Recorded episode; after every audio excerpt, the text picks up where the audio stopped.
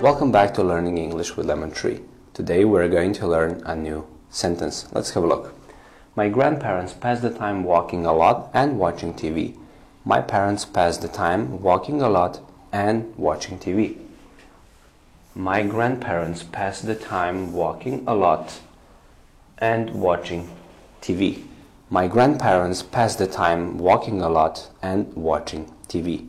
Pass the time it means to spend time doing something. Spend time doing something. Pass the time. Pass the time. My grandparents pass the time walking a lot and watching TV. Thank you for watching. See you in the next video.